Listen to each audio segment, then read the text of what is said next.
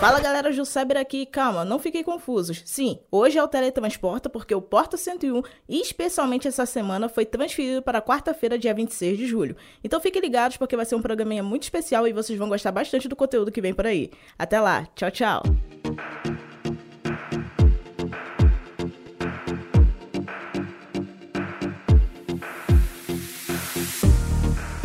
Olá, seja bem-vindo e bem-vinda ao Teletransporta, o podcast que leva você para o futuro com um olhar sobre o presente. Esse é o spin-off do Porta 101 e aqui a gente fala sobre inovação. Eu sou Gustavo Minari e hoje nós vamos bater um papo sobre como os bandidos estão usando programas de inteligência artificial para aplicar golpes virtuais. Com o avanço dessa tecnologia, está cada vez mais difícil identificar uma fraude digital. Será que dá para a gente se prevenir desses ataques online? Quem vai responder a essas e outras perguntas é o Eduardo Gonçalves, responsável pela operação da Checkpoint aqui no Brasil. Então se segura na cadeira, aperte seu fone de ouvido, que é hora do teletransporte para o futuro. Vem com a gente!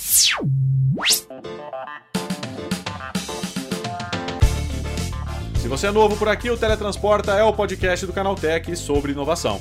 Aqui a gente fala sobre o futuro e sobre o desenvolvimento de ponta da indústria da tecnologia, só que com um olhar presente. São programas semanais, às quartas-feiras, apresentados por mim, Gustavo Minari, com entrevistas com especialistas e muito mais. Você pode mandar pra gente o tema que gostaria de ouvir por aqui. É só enviar para podcast@canaltech.com.br. É isso? Então vamos pro programa de hoje.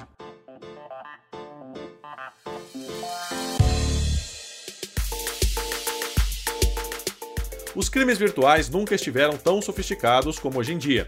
A popularização dos sistemas de inteligência artificial fez com que os bandidos ganhassem uma nova arma para aplicar golpes cada vez mais convincentes.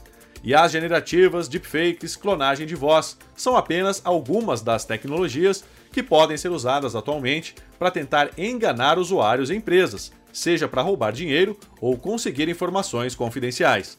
É sobre esse assunto que eu converso agora com Eduardo Gonçalves, responsável pela operação da Checkpoint aqui no Brasil. Eduardo, por que, que os bandidos estão usando inteligência artificial para aplicar golpes? Justamente pela democratização da inteligência artificial, né? A gente comentou um pouquinho no nosso grande evento que a gente teve semana passada. Até, até o final do ano passado, inteligência artificial era usada no que a gente chamava no backstage, né? Então a gente tinha as empresas usando, as empresas de tecnologia já usam inteligência artificial há muitos anos, a gente desde 2015, 2016. Então a gente tem vários engines, vários motores de inteligência artificial funcionando a nosso favor para proteger os nossos clientes de possíveis ataques, somente ataques que a gente chama de zero day, aquele ataque que não tem uma vulnerabilidade descoberta. Basicamente, alguém descobriu algo novo e procurou a, a explorar aquela brecha e a gente usa inteligência artificial para proteger nossos clientes disso. A partir do momento, alguns criminosos já usavam algumas ferramentas, mas era mais complexo porque exigia um conhecimento de TI interno de programação muito grande.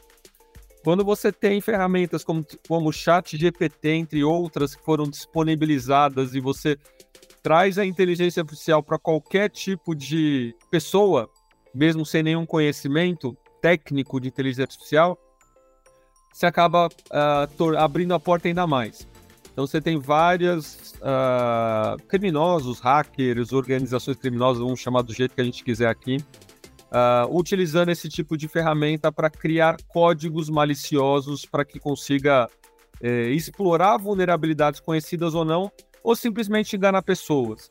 Um dos, um dos tipos de ataque mais comum é o famoso phishing, né? o termo phishing basicamente significa que alguém vai te mandar alguma comunicação, provavelmente um e-mail, é. com alguma informação enganosa. Às vezes o e-mail vem, né? É escrito Microsoft trocando o, as duas últimas letras, então você bate o olho, você acha que é a Microsoft, mas muda as duas últimas letras e não é, né? E a partir dali você clica num link que te rouba informações confidenciais, te leva para um link de pagamento, você faz um pagamento, enfim, de várias formas. Uh, o Fish é o mais conhecido, que é por, é, por e-mail, mas a gente recebe bastante, né? Via SMS, via WhatsApp, uh, aqueles links que a gente olha, fica na dúvida, muitas vezes não clica, mas às vezes a gente está multi, fazendo multitask, né? Várias coisas ao mesmo tempo e sem querer a gente clica e aí a gente acaba caindo num gol.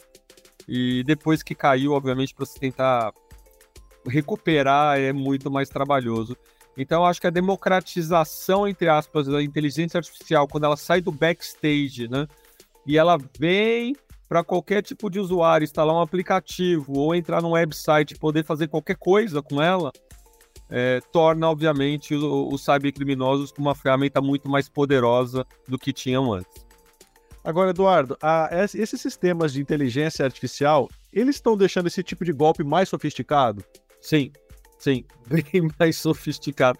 É, é, é, fica uma guerra, né? A gente, de um lado, utilizando inteligência artificial para cada vez mais analisar mais dados ao mesmo tempo e tomar decisões em tempo real se aquilo é um ataque ou não. Uh, e ao mesmo tempo, os cybercriminosos utilizando a mesma ferramenta ou as mesmas linguagens de programação uh, de inteligência artificial para tentar burlar quanto mais uh, tentar burlar isso de uma maneira mais rápida. Né? Então, se você pegar um phishing de do, alguns anos atrás, vinha com erro de português. Era fácil de você bater o olho e ver, ó, oh, não é Microsoft. Estou usando exemplo Microsoft, mas pode ser qualquer coisa, né? É, não é da Google, é, o nome tá errado, o símbolo tá errado. Então, dicas que faziam com que você percebesse que aquilo era um phishing, né? Era um código ou um e-mail malicioso. Hoje em dia, cada vez mais o logo tá parecido, é, a mensagem, o texto tá parecido, sem erro de português. Então, como é que você consegue pegar? A gente, a gente usa duas. A gente sempre tem dois pilares no nosso caso. Uma é educação, acho que a educação da, da pessoa em si, seja colaborador, ou, é, enfim, a sociedade como um todo, né? Eu brinco que não é algo só das. Meu comentário é que não é algo só relativo às empresas, mas uhum. a qualquer pessoa. A minha filha de 13 anos usa, usa chat GPT para brincar, para fazer resumo de texto, enfim. É, também precisa educá-la até que ponto ela pode usar e até que ponto também ela pode receber um e-mail ou uma mensagem no WhatsApp que seja maliciosa.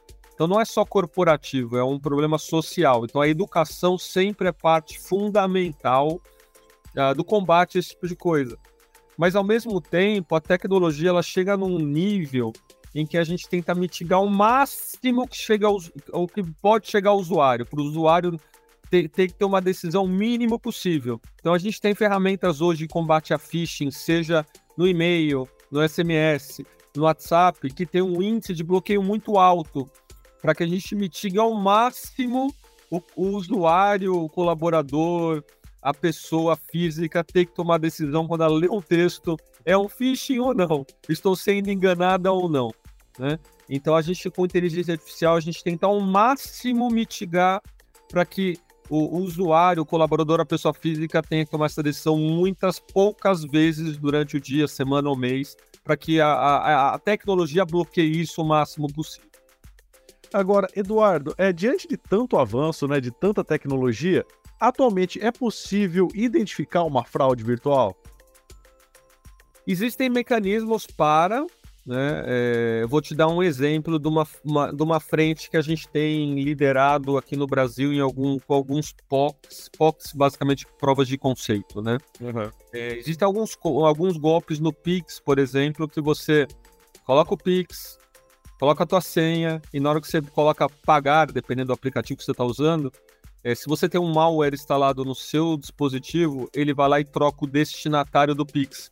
Uhum. Então você clica, Aí aparece aquela tela sumário que basicamente ninguém lê, porque se eu coloquei, né, por exemplo, a Juliana, é, eu vou lá e dou OK. E ele muda o destinatário e faz o pagamento para a pessoa errada, por exemplo. Né?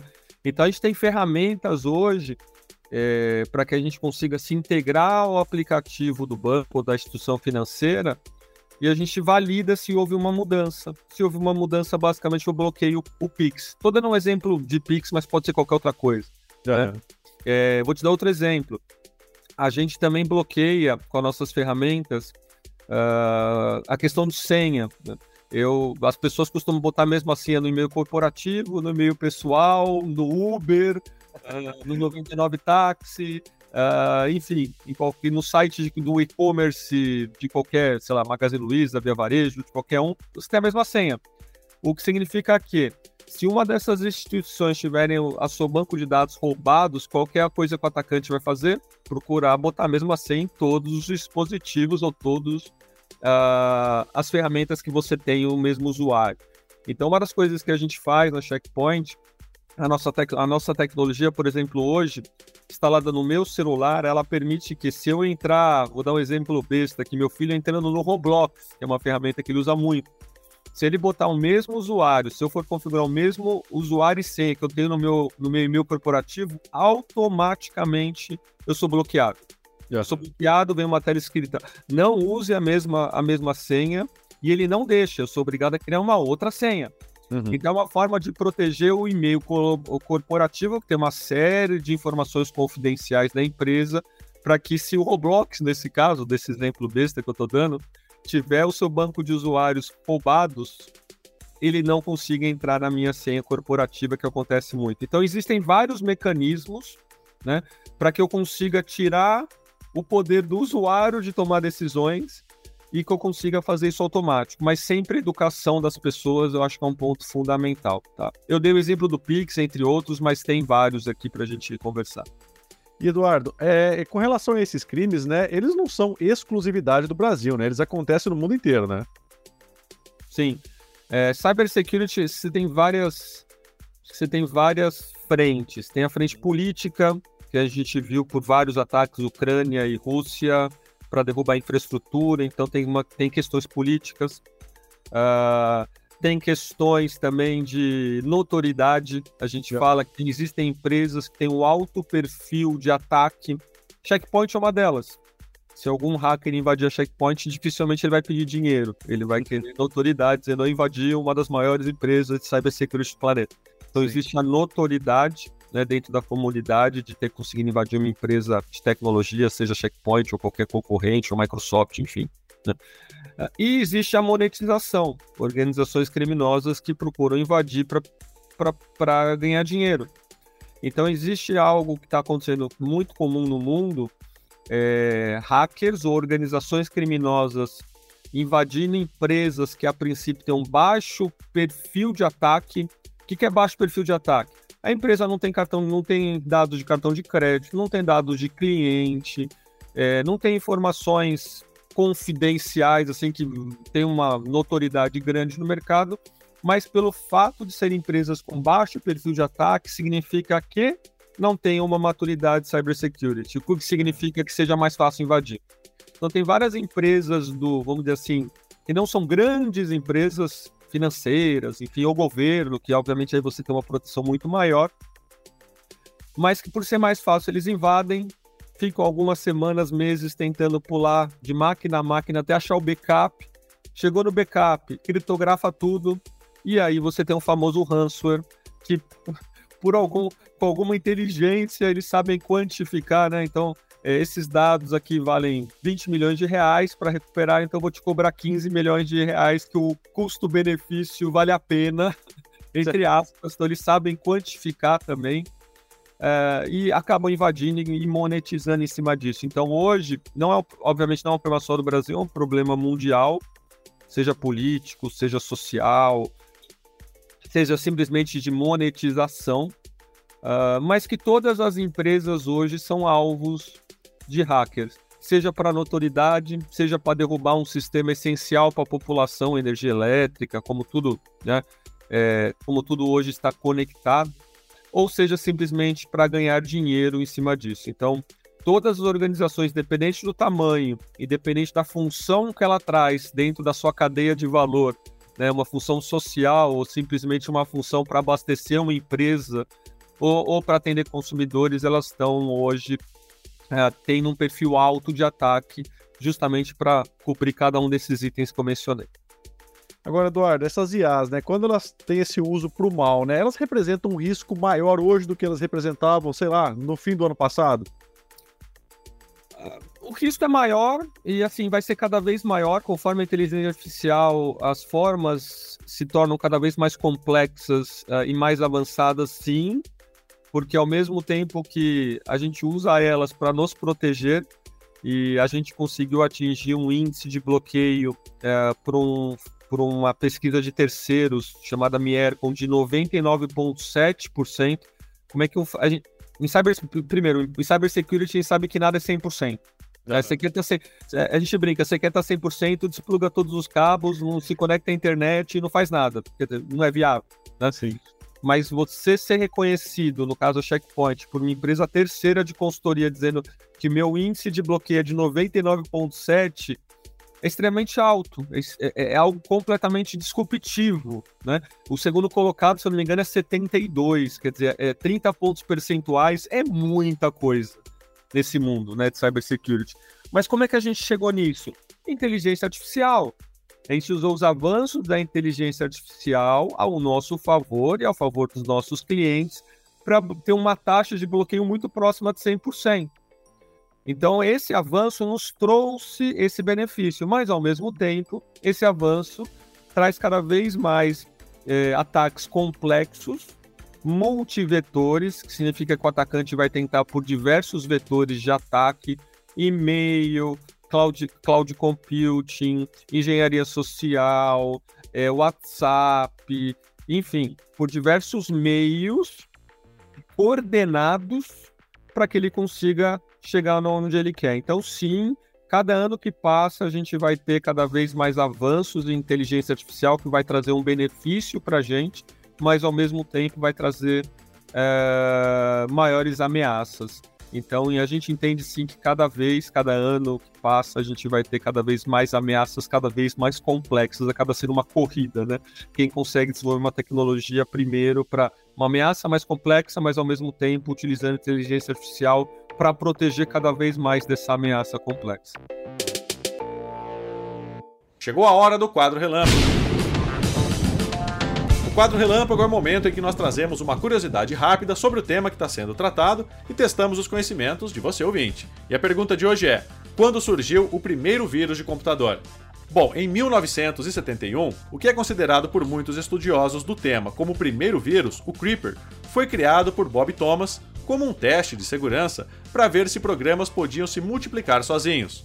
O aplicativo invadia a máquina e apenas apresentava no monitor a mensagem: I'm the Creeper, Catch Me If You Can. Ou Eu Sou Assustador, Pegue-me Se For Capaz.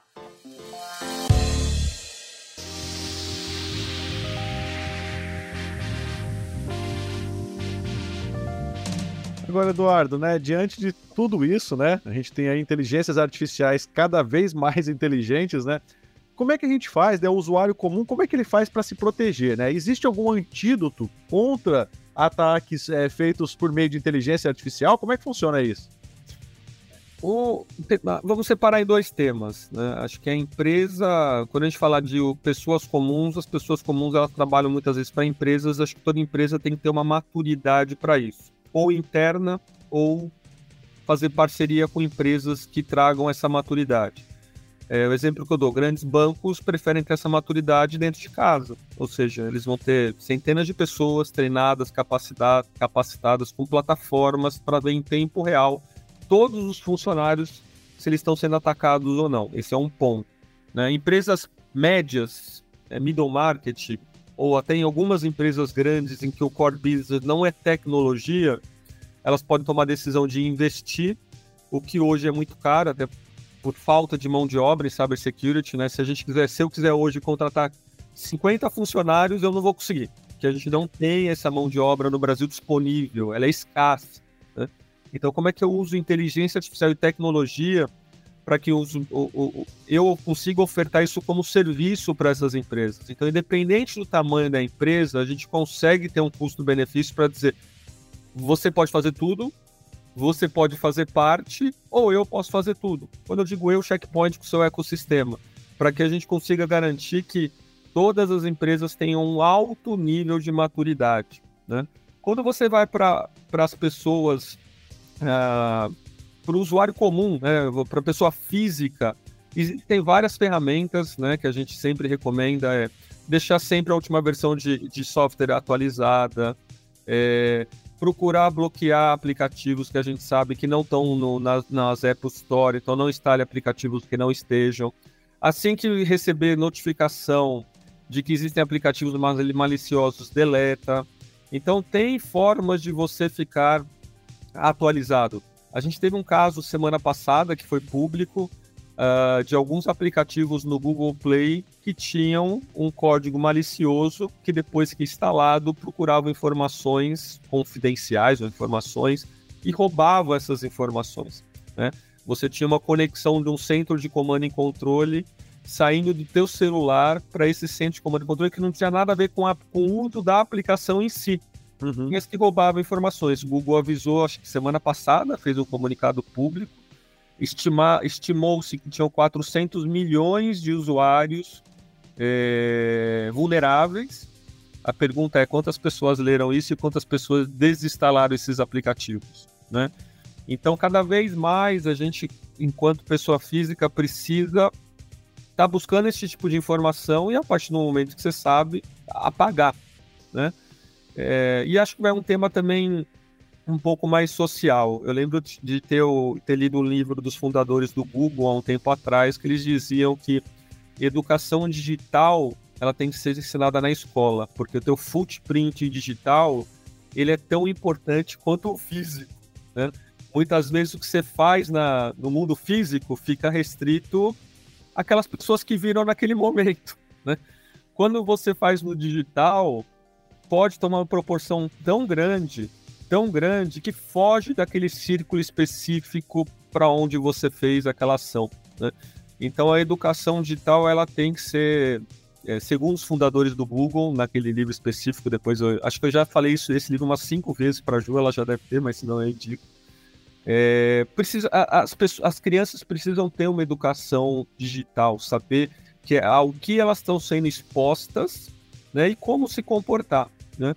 E eu acho que a gente, eu como pai, né, tenho três crianças, também uma das minhas funções é educá-las a como, a, a, como se comportar nesse mundo digital, sabendo que não pode clicar em tudo. Meu filho, por exemplo, toda vez que aparece algo, ele vem para mim: posso clicar nisso, pai? Ou não posso? Né? Então a gente já vai procurando educá-los né, de uma forma que eles também se, se protejam mais desse mundo digital e entendam um pouquinho mais. Então, uma responsabilidade não só da empresa, mas acho que social também, entender os limites entender como que a gente educa nossos filhos para uh, ah, utilizar o melhor da tecnologia e não serem pegos no pior lado dela. Ou seja, na dúvida, não clique, né, Eduardo? Basicamente isso. Basicamente isso. Na dúvida, não clique. O, que eu costumo fazer, assim, é difícil você ficar antenado sobre todos os tipos de ataque.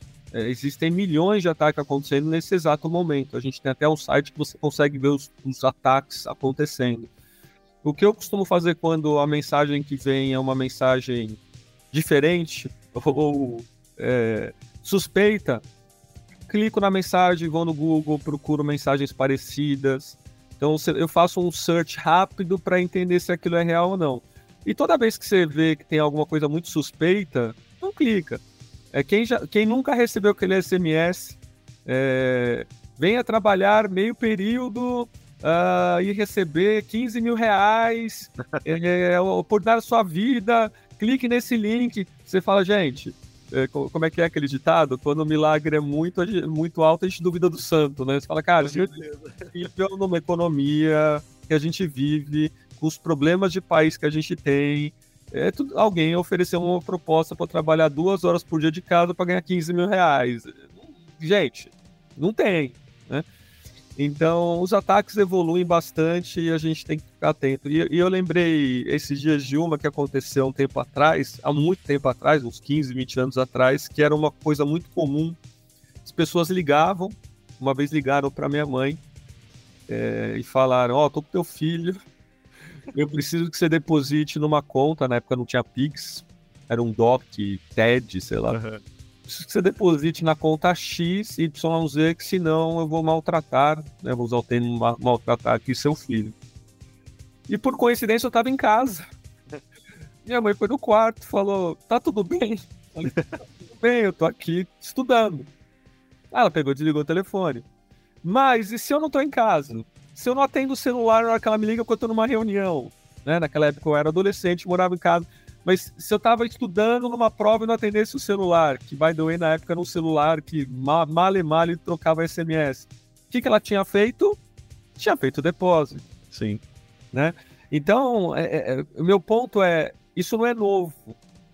Né? É, simplesmente mudaram-se as técnicas para fazer, mas uh, sempre existiu isso. Né? Então, é, esse é meu principal ponto e como é que a gente educa e se prepara para proteger desse tipo de, de situação. Tá certo, Eduardo. Obrigado pela tua participação. Bom dia para você, hein? Muito obrigado, Gustavo. Ficou à disposição. Foi muito legal bater esse papo com você. Espero que consegui trazer alguns exemplos aqui do nosso dia a dia. Tá certo, Eduardo. Valeu. Obrigadão mesmo, hein? Obrigado você.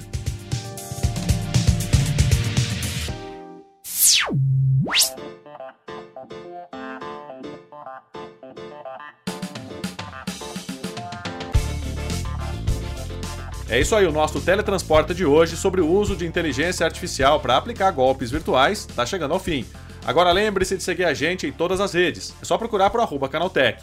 O nosso programa é publicado toda semana, sempre às quartas-feiras, a partir do meio-dia, para acompanhar o seu almoço. Esse programa foi produzido, roteirizado e apresentado por mim, Gustavo Minari. A edição foi do Yuri Souza. A revisão de áudio é da dupla Gabriel Rime e Samuel Oliveira.